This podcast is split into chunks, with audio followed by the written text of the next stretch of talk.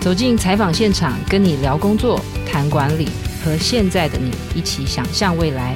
我是经理人月刊总编辑齐立文，欢迎收听《经理人 Podcast》。听众朋友好，欢迎来到经理人 Podcast 的总编会客室，我是经理人的总编辑齐立文。今天邀请到的来宾是庄淑芬，接下来我都会先称呼她 Shannon。那我先不介绍 Shannon 是谁，先请 Shannon 跟大家打个招呼。Hello，大家好，我是庄淑芬，我叫做 Shannon。对，我会这样介绍，是因为我。今天要跟 Shannon 聊天的原因，主要是 Shannon 最近出了一本书，那这是由天下杂志在今年七月左右出版的哦。那我其实念完这本书名，大家就会知道 Shannon 的一些背景。这本书名叫做《广告女王在想啥》，台湾澳美共同创办人庄淑芬的三十六篇趋势笔记哦，定位很清楚了。就是台湾奥美的共同创办人，然后在广告圈里面就是话最 again down 哦。但有一些朋友如果不熟悉，我可能简单的介绍一下。呃，Shannon 曾经担任奥美大中华区的 CEO，是台湾奥美的共同创办人，也是奥美全球董事会的董事啊、也曾经任台湾 WPP 集团的董事长哦。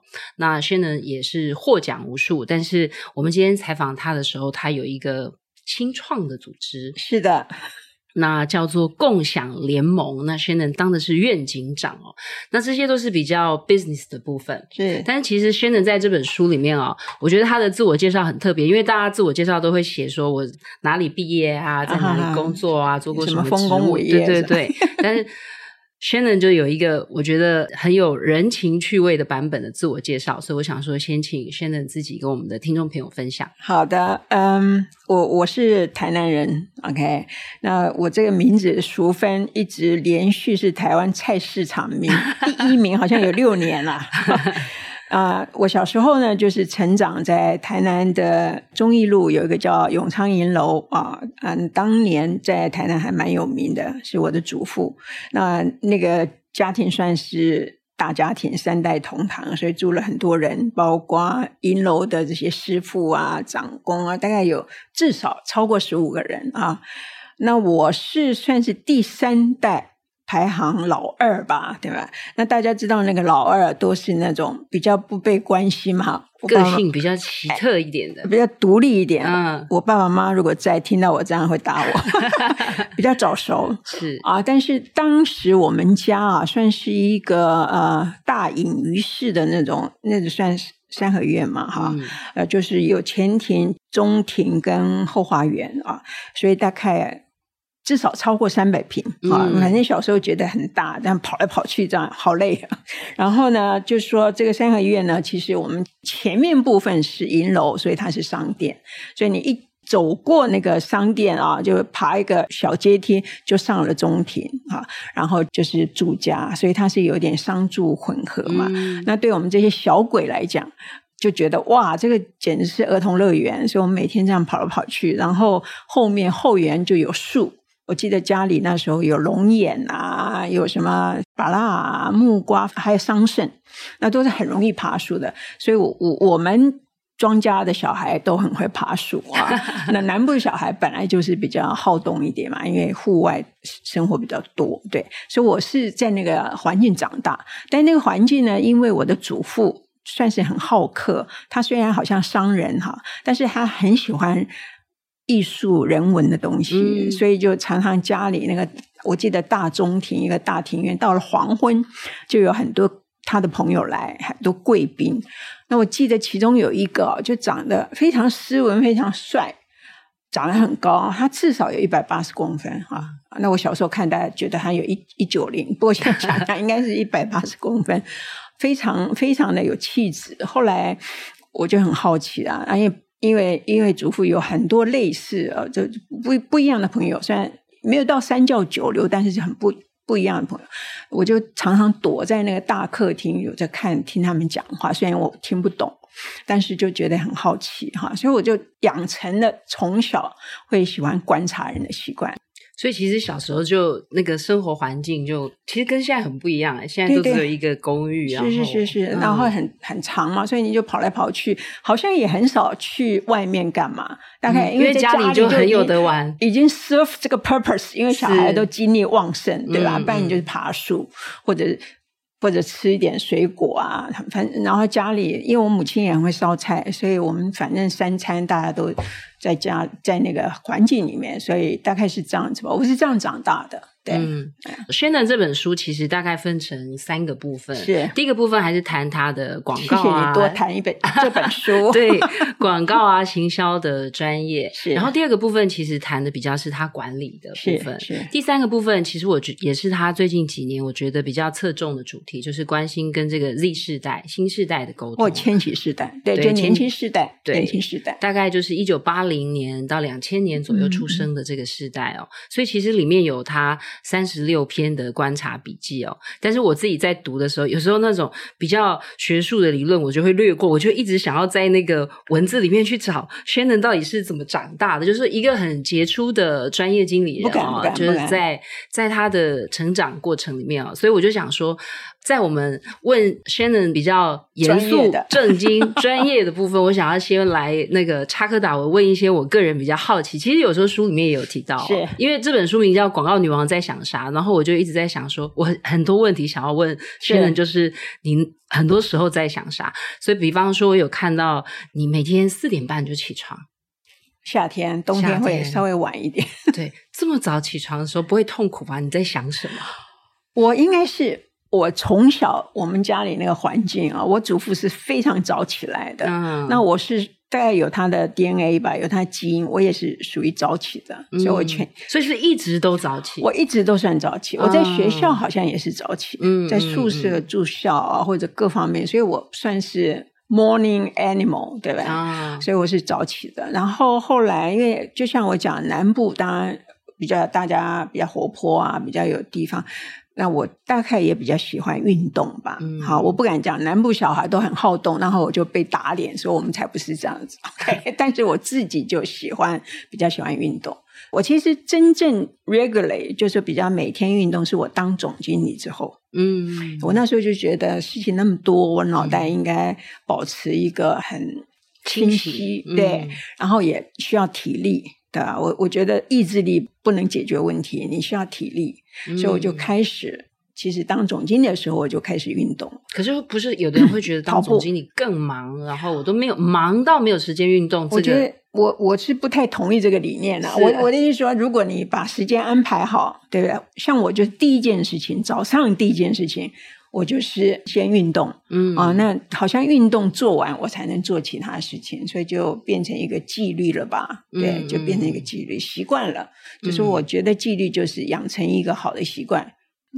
我在看书里面有那个画面，我觉得我是有画面，就是说边跑的时候，因为那时候您说有时候因为当管理职嘛，是就是有时候心里面会有很多挂碍，像是财报啊、是业绩啊，很多数字在那边跑来跑去，所以你跑步的时候是有时候会念心经。是是是，我是其实我一开始的时候倒没有啊，那、嗯、一开始就胡思乱想，想很多啊，嗯、然后都脑袋都停不下来。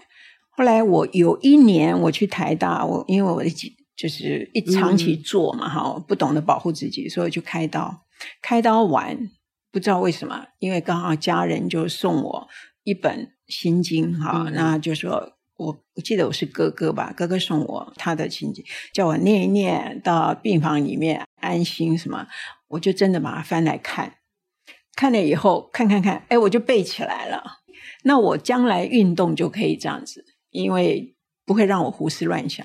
啊，让我稍微冷静一下，稍微 off 一下，是，哎，对，所以是一个从那时候养成的，所以我大概念了十多年了吧，嗯，嗯。到现在都还是，我现在还会，我只要在运动的时候，我就是。就会念，因为。那个 Shannon 自己在书里面有提到，就是一个很压给的个性，是 就是说，其实你的工作喜欢做事，对，喜欢就是你的工作都是自己好像到了一个，比方说在澳美，然后把它做的不错了，然后自己又去中国挑战自己，就是说，是是好像没有一个，就是我觉得说够好了，是、啊、是这样的个性吗？我觉得呃，应该是这样讲，我我觉得我可能。对自己的信心不够。嗯，对，从小嘛哈，老二对不对？老二的个性，可是我们想象不到，会觉得表现都很好，好像很有自信。那是外表嘛。但是 就是可能因为你自己信心不够，你就觉得一直都不够好，嗯，所以就会一直觉得说哦，自己应该怎么进步啊，干什么？像我前几天去。是前天吧，我去台大演讲，然后跟学生就对学生演讲，然后我也在想，我就急着想知道学生的回馈是什么，嗯、对不对？那今天早上刚好收到台大学生有给我的一个邮件，我看了还蛮感动的，嗯、但是我就问他，我就说，那你有什么觉得我应该建议我？那我知道我下一次再跟大学生演讲的时候，我可以。多强调什么？那我觉得这些东西，就是我我好像一直会做这件事情，所以比较不会自满吧。是，对，这个这个也不是说谦虚，而是就是我真的就觉得，哎，有时候就是你的表现没有像你想象中这样的时候，那我觉得总是有进步的空间，跟年纪没有关系，跟 title 没有关系嘛，跟职务没有关系。所以就是，我的个性哦，就是我觉得那个比较像是说，我外表呈现出来还是很专业、很有信心，对对对，但是我内心是比较自省型的，是是是是是，就是。我常常都想要寻求回馈，然后可以再更好。对对对对，这个个性在工作上管理上面也也常常会这样，比方跟部署的 feedback 啊，或者是跟主管的 feedback，哦，主管。大部分的主管不会称赞你太多好话嘛，都是希望你做得更好啊，业绩更高啊，对不对？啊，除非你得了什么奖，然后被外界肯定，那他们就会觉得，OK，终于啊，这个是一个认可。嗯。后来我就学到，就是说，其实主管应该对称赞这件事情要慷慨一点，嗯，对不对？讲难听一点，就是这是口舌之慧。对，就算你要去。批评他的时候，其实前面可以先正面，然后再一个 but。那我觉得听着听的人可能会舒服一点，因为他也花了功夫嘛，对不对？所以我觉得这么多年下来，反正就是说，你从上可以学习，学到了你怎么应用到对下面，对你的伙伴，对你的同事啊。那我觉得这个，这我一辈子好像都在学习这个东西。对，嗯、那有时候你是从。部署来学习的嘛，尤其像现在我们在讲一世代，嗯、对不对？千禧世代，我回来台湾六年，我二零一六年回来的嘛。嗯、这六年啊，我跟你讲，我跟年轻人学的比我教他们多，嗯，对不对？因为他们有很多东西，就是说这是一个新时代，这是他们的时代，嗯，所以你怎么样跟他们好好相处？好，我倒不是说你一定要费尽心机啦，不用，因为他们就喜欢做自己嘛。嗯，那然后我的书有讲说，我们那个共享的一个同事跟我讲说，啊，现在你就做自己，可是你容许我们做自己。嗯，轩的那比方说现在是比方说到可能二十几岁的他们同事会直接说，哎，轩的你让我做自己。那因为你也观察过很多不同世代的，可能三十几岁、四十几岁都有。对，你有感，一直都跟比我年轻一点，对对对对，有 Y 世代。对，就是说，那你有感受到其实还是。就真的隐隐约约不同世代有不同的性格，我我我觉得很不一样啊、哦。其实 X Y 世代比较像我们，嗯啊，就像我这些 Baby Boomer 啊，嗯、就是可能温良恭俭让，或者说还是有一点叛逆，嗯、但是他不会太太明显，所以有时候你还要稍微 provocative 一点，他才会、嗯、才会真正说出他话。但是我觉得千禧跟 Z 世代不是的。他们就是直说哈，嗯、他们也喜欢你比较真实一点，你讲话的时候不要太多官话，嗯、或者是场面话，他们就一听就已经那个放空了。嗯、所以有时候我觉得跟年轻世代相处反而容易，你不用太多表面的功夫。可是你不会觉得哇，好像有时候会听到会觉得说，哦，你怎么这样讲话，或是他们，他们就反而是他们很 provocative 这样。但是我觉得他们有他们的礼貌啦，也没有大家讲的说、嗯、啊，年轻人都是这样这样。我帮他们讲话，我觉得人家还是有 有他的，就是说他讲话的方法嘛，哈，他的沟通方式。那我尊重这些。当然，他们有时候也会，嗯、比方说，我举个例子，就说我记得是去年吧，反正就是说在公司里面，然后在共享。然后他们在讨论事情，那那个客户因为我也很关心，我参与，我就主动的靠过去，我就说，哎，反正那个我就说，哎，啊，你们是不是在讨论那个案子，哎，结果我们的创意主管就震慑，脸一收，Shannon，我们这是内部讨论，等我们讨论完了以后，我们再去告诉你。嗯、说 OK，我鼻子摸着就就回办我，嗯、那当然就哦，好吧，好，这个我也不能讲说打枪，就但他就直接说，我们现在内部讨论。嗯，You are not welcome，对吧？是是是好，那我 get the message，我说哦，没问题，没问题。我说好好好。第二天早上，我们这个创意总监就走到我房间，然后我我到公司的时候，他就先：“现在我要跟你道歉。”我说：“为什么？”他说：“我昨天讲话不礼貌，太直了。”对，他说：“我昨天讲话不礼貌，因为他知道我是关心嘛。嗯”我说：“不会，不会，不会。”我说：“我很习惯你们。”这样子比较好，我比较知道你真正在想什么。那反而因为这个事情，我觉得我跟他的关系后来就就像朋友，嗯，就他也会开我玩笑，我也可以开他玩笑。反正就是，那我觉得这样比较把我当成他们的，我不敢讲说一份子，但是至少比同辈稍微稍微高一点点啊，没有高那么多。就比较容易沟通，嗯、对。其实我觉得这个还蛮重要，就是说有时候大家其实会互相猜测，比方说我猜测某一个世代一定会，就是很容易去贴标签。但是其实我觉得现在职场上的相处，应该是把那个标签拿掉，拿掉，就是说你不要觉得某一个年纪或某一个位阶的人，我就要怎么对待他。其实 Z 世代很讨厌被贴标签，嗯、也很讨厌帮人家贴标签。嗯，所以我觉得其实他们还这一方面，我觉得是蛮可爱的。是但是。年轻世代，其实我们自己都年轻过，嗯，内心戏是很会演的嘛，对不对？嗯、因为你不太确定，所以你会哇，好多戏嘛。所以我常常觉得，也不要太多内耗。如果说你真的觉得有什么问题，赶快去找你的主管，对不对？嗯、当然，就是说你不可能一下子找到最高的主管，你至少可以跟你的直属的主管想办法去沟通，对吧？嗯、把你的问题跟他讨论，这样，嗯。因为其实 Shannon 的经历很丰富，在广告圈里面又很完整哦，然后常常给自己不一样的挑战。那我觉得也算是少数里面从台湾走到世界的舞台是很成功的角色哦。如果你自己觉得就是说，我不止在台湾，在我的专业领域做到出类拔萃，我可能到世界的舞台上面，我还是。一个蛮有竞争力的人，就是心里面有这个 ambition 的人，你会给他什么建议？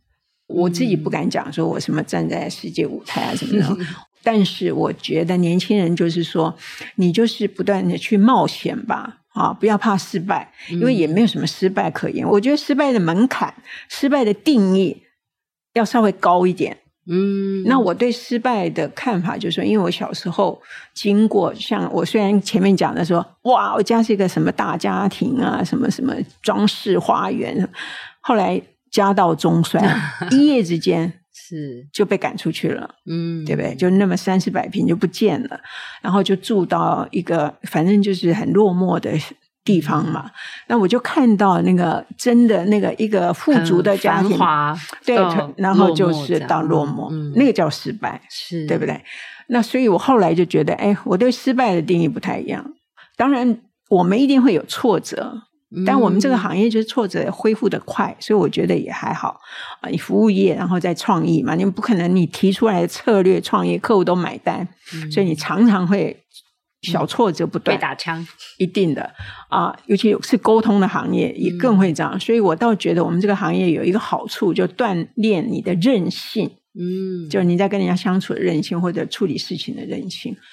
所以不要一直觉得，因为我常常觉得年轻人在问失败怎么办，我觉得你还早嘞，对不对？失败的定义高一点，失败的门槛高一点，不要随便把失败两个字就冠上来，对。我蛮喜欢 Shannon 讲的这个，就是把失败的门槛高一点，嗯、因为你不要觉得好像啊，今天这个案子被回绝了，就哇哦好惨哦，我就不要做这一行，我找不到工作啊，或干嘛就是失败。那我告诉大家，我失败太多次了。对，如果是这样是失败的话，是嗯好。接下来就是想说，再来问 Shannon 一个他最近压给的事情。我们本来觉得从 WPP 集团离开之后，应该。可以，大家就觉得我可以去周游列国。虽然有疫情啊，我把把它困在台湾了，Okay. 是是因为疫情把你困在台湾，所以你就想说我要找一个事情来做，还是你本来就想要在创业创这个共享联盟？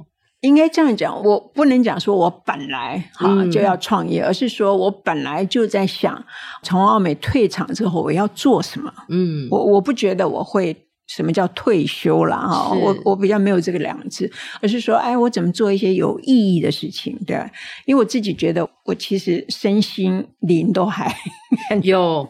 我有看，对，Shannon 在书里面有提到，他那个体检的年龄比他的生理年龄还要少二三十岁，对不对？没有没有到二三十岁，二十一岁，二十一岁，这个有数据啊，哈。所以我就觉得，哎，所以我觉得我还有一段时间嘛。那但是你在跨国企业，你就是交棒就是交棒。那我又比较不恋战，所以我要一定要守在那边干嘛？嗯、所以我本来就在想我要做什么。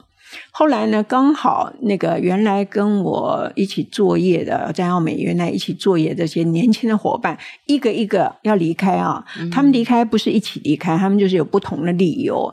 那我当时在跟他们谈的时候，其实也没有想到我要干嘛，我只是帮公司去留才。我就说。这个环境很好啊，你为什么要离开？那我想要帮他们解决问题，嗯、因为我跟他们比较熟，嗯、那我就要关心说为什么你？是我还是创办人啊，对不对？是是是我还是要帮奥奥美去留才，所以我去问他们。后来我发现他们的理由不一样，但是都有一个原因，就是他们想休息，嗯、想不要那么大的压力，想看看有没有更小的环境。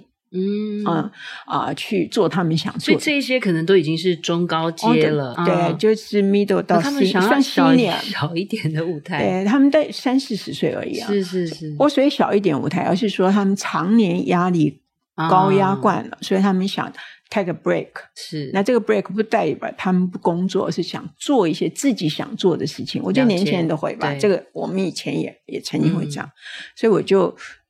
想来想去，我就想说，那我也想做事。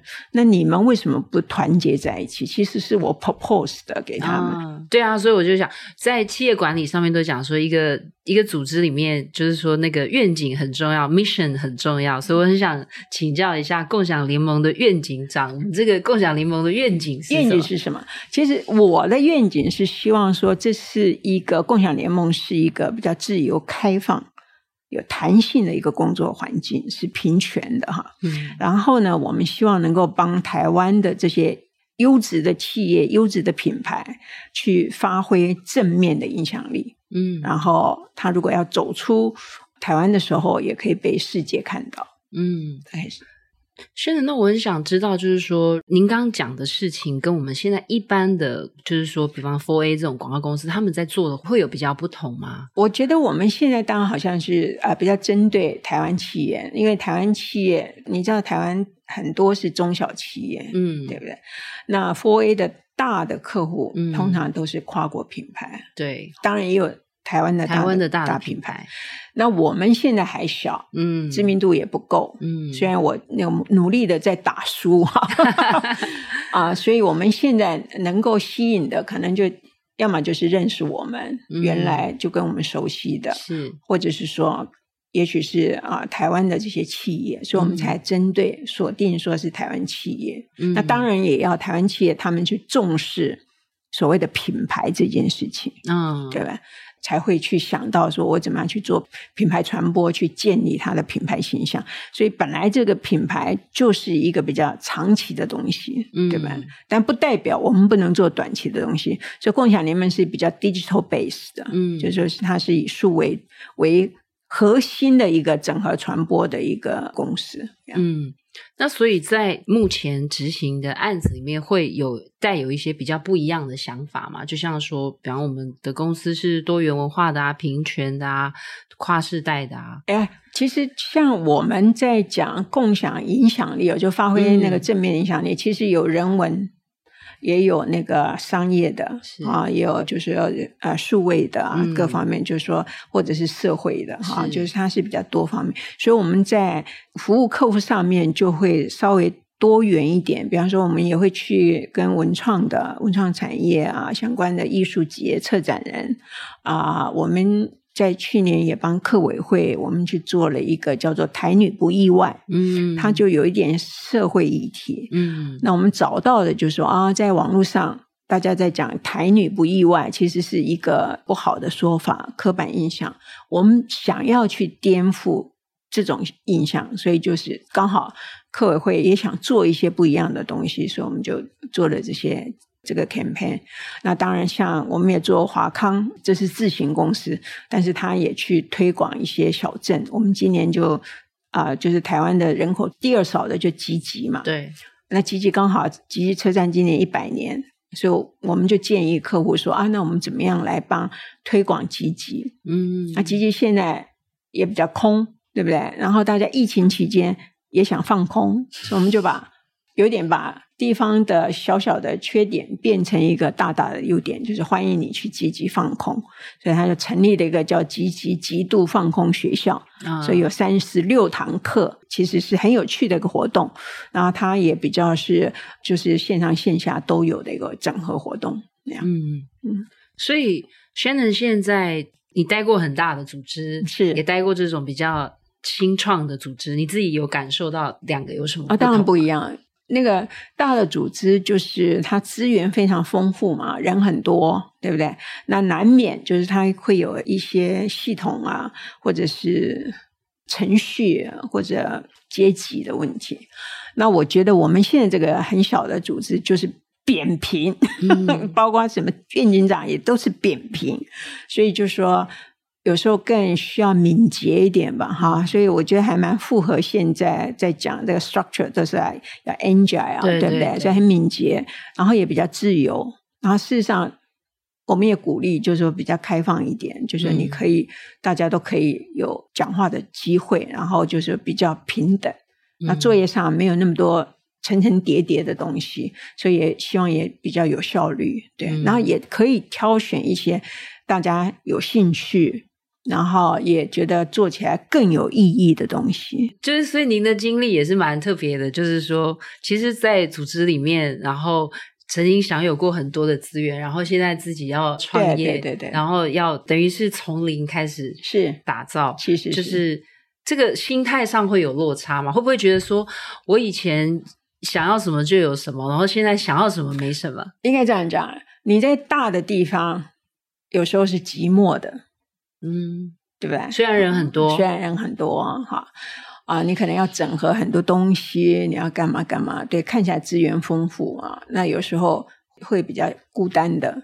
但是小地方就因为，就像我讲的，共享联盟是我们一群伙伴，不是我的公司，是大家的公司，嗯、所以我们常常讲说，有问题我们大家一起坐下来解决。然后也不必层层汇报，嗯啊，那我们一起来针对那个问题，然后看我们有什么方法，啊共同努力吧。所有的问题我们一起解决，所以我觉得这是我们的口号啦，就是说大家不要觉得说这是我一个人压力或者谁的压力，嗯、对。所以我觉得现在联盟这个想法就是其实一个比较 partnership 吧，那因为它小。啊，所以我们大家是比较同心协力，就是大家目标比较一致。那有压力，但是都一起来承担。嗯，嗯，我记得书里面好像有提到，就是您说要就是再创一个公司的时候，有一些人是觉得说不要啦。对，但是他说对啊，我的朋友就说啊，你还要创业啊？啊，他只不好意思讲说什么年纪了还要创业，然后。不然就是大家说，哎，现在很辛苦哎。现在因为我刚刚是听到您说，也还是会有压力，我就想说，如果是你，我现在就不想要过一个有压力的生活啊，所以我才说压给嘛，哈，是就是说我可能就是一直都会。就算那个不工作，我大概也会找一些压力来让自己觉得有责任感。对，所以现在有有一些年轻人二十几岁、三十几岁就觉得我要躺平啊，听起来 Shannon 不管到几岁都没有打算要躺平。哎，对对对，我永远不符合时代的要求，对，跟跟时代都是逆流而行。对，所以其实是我可以说退休不存在你的字典里。我。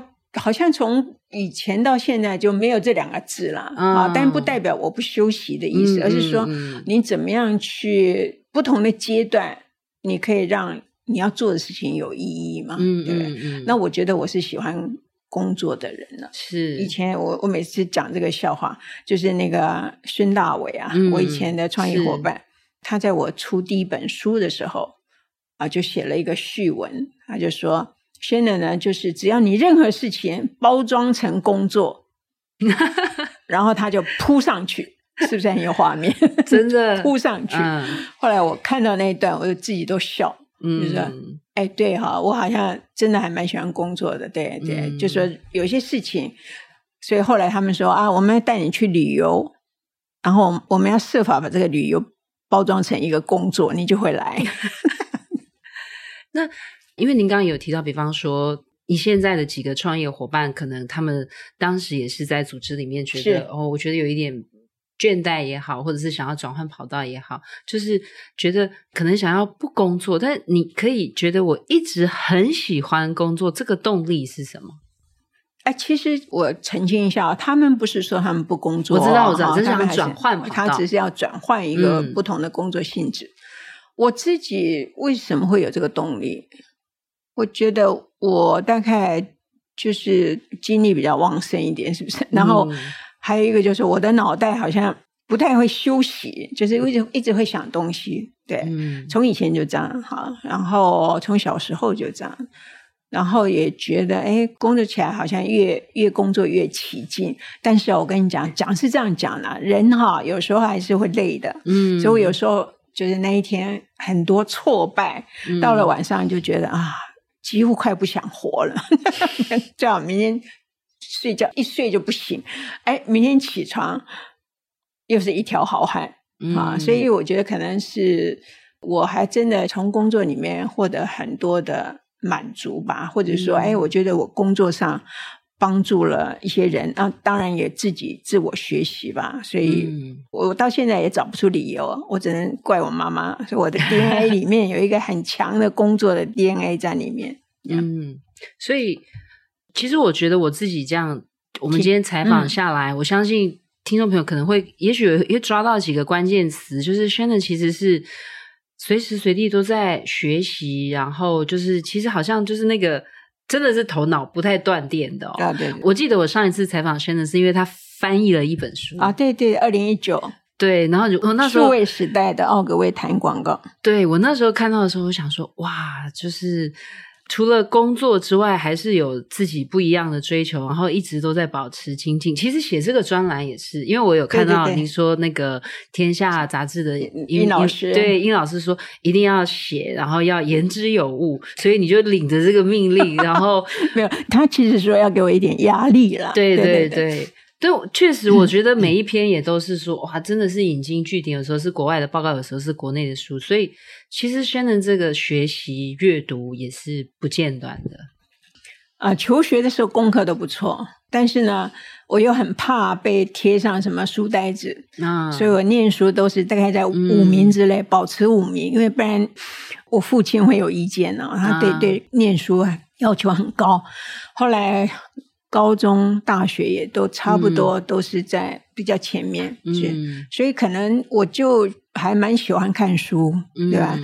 我喜欢写作了啊、哦，那因为又喜欢观察人，所以反正就说这些比较可以文可以武吧。我猜，嗯、我猜，我以前还打篮球嘞，哇！为什么呢？因为学校那个我们系上女生都太斯文了，哦、然后都是大小姐，就没有人会。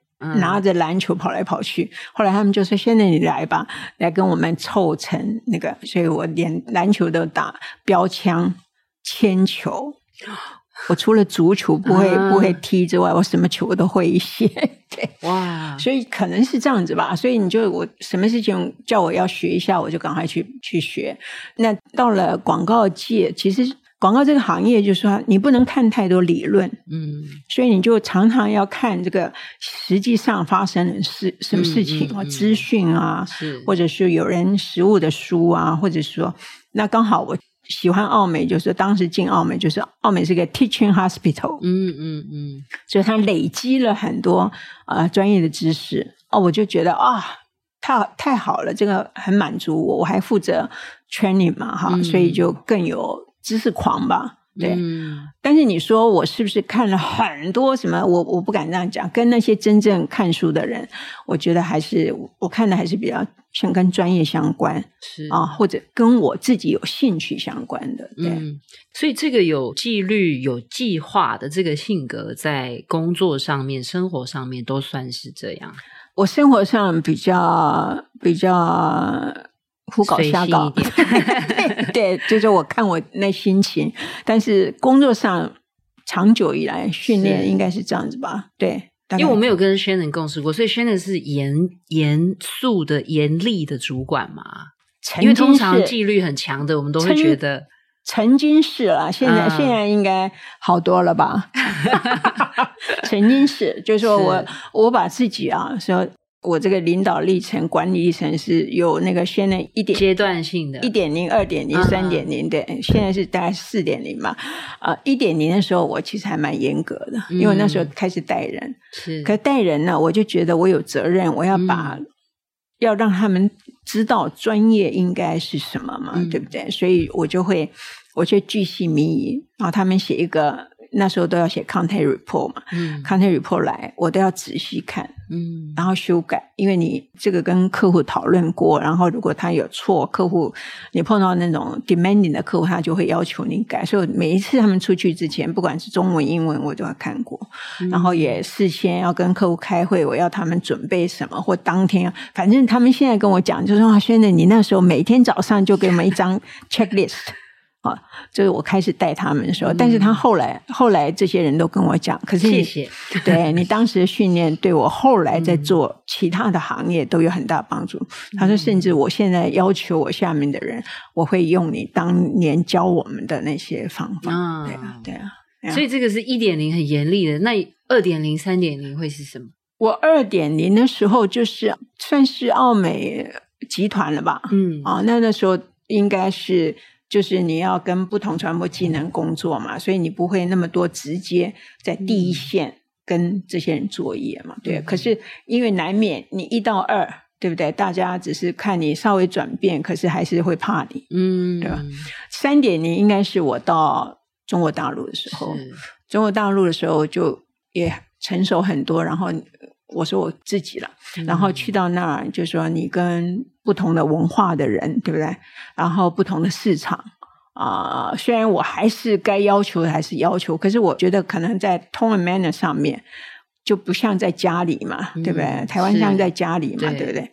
所以我就是怎样，你要怎样。但是你去到那边，可能就是会知道说你要融入那个环境。嗯，虽然我。该严格还是严格啊！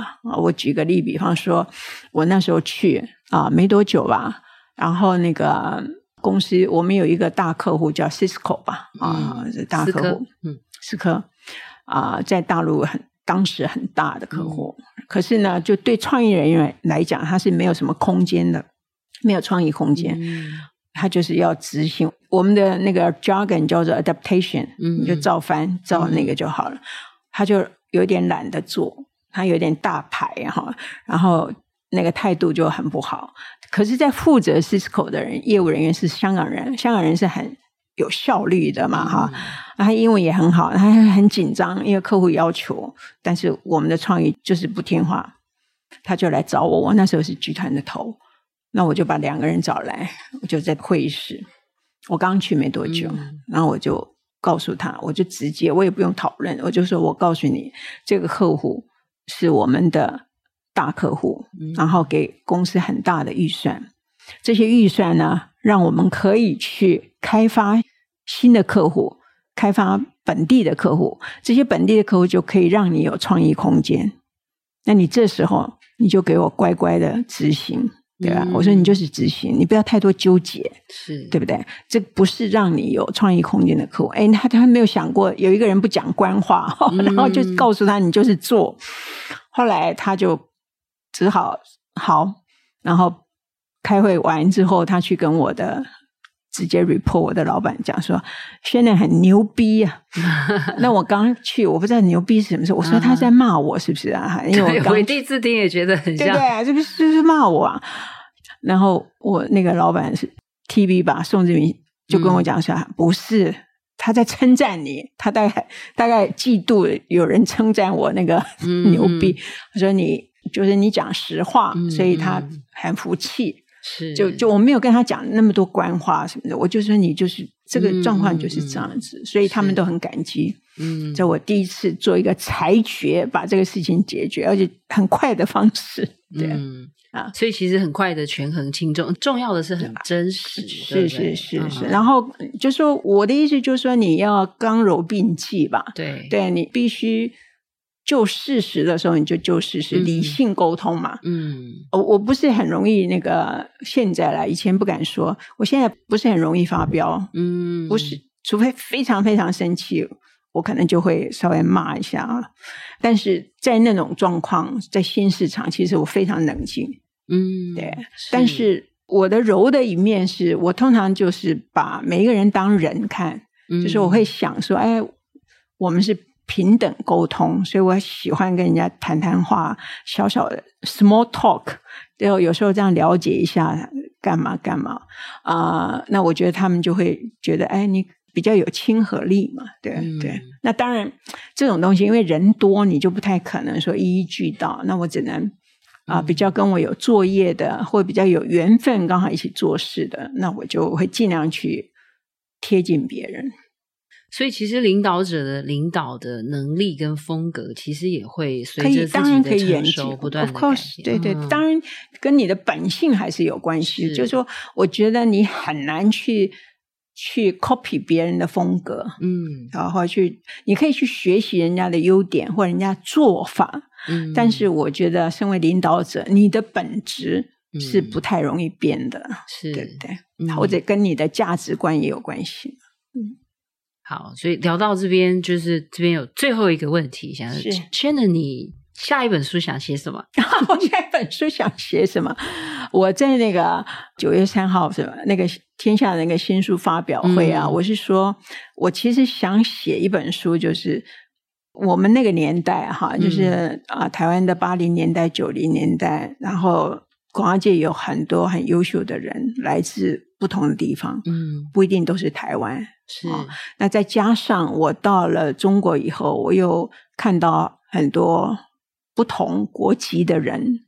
所以我有点想把那一段时间，就我的这个 journey 哈、嗯、啊碰到的人，然后精彩的人，嗯啊写一些故事。那他们的事情当然跟行业都有关系，对所以我还是会围绕就以我为中心，但是我会去想去写一些我认为我尊敬的，或者是我觉得他们很精彩的。那主要是我今年也看了一本书，就是那个破解基因码的人。呃，那他那本书就是还是那个 Steve Jobs 的作者，嗯、就是那 Walter Isaacson。哦，对对对，对，嗯、他写的。那我就发现他那本书不太一样，就是他是把道纳博士当中心，然后他写了很多科学家啊，嗯、在破解基因或基因码或者到疫苗的时候，他们怎么样？本来彼此竞争，后来。一起工作，为了解决人类的这个大问题。对，那我看了还蛮感动的，就说不会只是以一个人为中心，所以我有一点想仿效人家这种，就是那些年那些事 那些人，对对，那些人，对，因为我觉得还蛮精彩的，而且他们也帮台湾广告界，或者是说啊中国大陆的广告界做了很多事，对对。对对，其实作为一个读者，我听 Shannon 这样讲，就还蛮期待下一本书，因为确实我觉得 Shannon 曾经所在的那一个时期跟那一个年代，其实是台湾广告业我觉得很好的一个年代。然后他也有中国的历练，然后也有可能跨国的历练。我觉得作为读者，应该都会很期待哦。其实，其实我那个创业还有一个原因啊，就是说，我觉得我们这些人。都是在八零年代、九零年代台湾很好的经济最好的的时候的时候，benefit 的人。对，那我觉得我们这些人现在应该是比较有余力，嗯，去贡献嘛，是对不对？我们那时候享受的人，或我不能讲享受，就受其利益的人，我们现在应该去帮助年轻人，嗯、因为他们现在处的环境跟、嗯、跟时代。其实是资源也资源是比较够的，或者是环境是比较没有像我们那时候那么天时地利人和。嗯，所以我觉得我们这一代的人不是只有我，大家听着，跟我比较接近的这些 generation，我觉得我们大家应该去做。一起做一些在不同的领域做一些事情。嗯，好，我们今天很谢谢 Shannon 接受我们的采访哦，然后也期待这个永不断电的广告女王的 下一本书，永不下架，永不下架，永不下架。对，他就会一直压给的，一直提供给我们很新的 idea，做不一样的事。谢谢，谢谢，非常荣幸，谢谢，谢谢 Shannon，谢谢。听众朋友，如果喜欢经理人的 Podcast 的话，欢迎留言给我们，或者到 Apple Podcast 给我们五星好评。如果有职场的困扰，寻求解答，有重要的议题想要了解，或是有想要认识的精彩人物，希望我们采访，也可以填写资讯栏中的表单，我们会努力满足您的期待。今天的总编会客室就到这边，谢谢大家，拜拜。